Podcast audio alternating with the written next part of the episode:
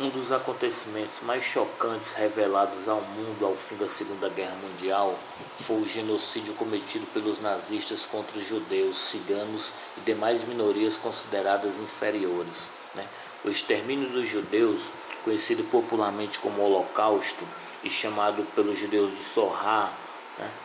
na língua hebraica, representou o ápice da intolerância, do preconceito e do racismo no século XX. Vou mostrar para vocês aqui um fragmento de um livro de um das memórias de um sobrevivente de Auschwitz, Primo Levi. Tudo era silêncio, como no aquário e como em certas cenas de sonhos. Teríamos esperado algo mais apocalíptico, mas eles pareciam simples guardas. Isso deixava-nos desconcertados, desarmados, sempre com a pacata segurança de quem apenas cumpre com sua tarefa diária. Mas Renzo demorou um instante a mais ao se despedir de Francesca, sua noiva, e derrubaram-no com um único soco na cara. Essa também era a tarefa diária. Em dez minutos, todos nós, homens válidos, fomos reunidos num grupo. O que aconteceu com os demais, mulheres, crianças e velhos, nunca pudemos descobrir, nem na época, nem depois. Foram simplesmente tragados pela noite.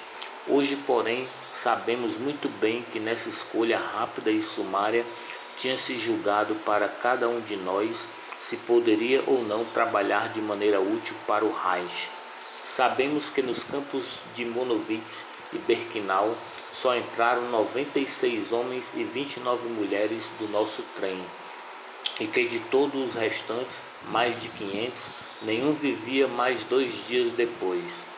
Também sabemos que nem sempre foi seguido esse critério, ainda que tênue, de discriminação entre hábeis e inábeis, e que mais tarde frequentemente adotou-se o sistema de abrir simultaneamente as portas dos dois lados dos vagões, sem aviso algum, nem instruções aos recém-chegados.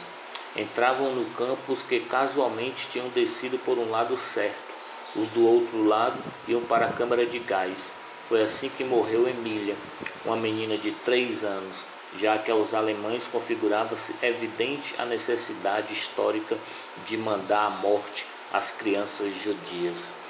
Esse é um fragmento do livro É Isto um Homem, né, do Primo Levi, um sobrevivente de Auschwitz, relatando os horrores do Holocausto. Certo?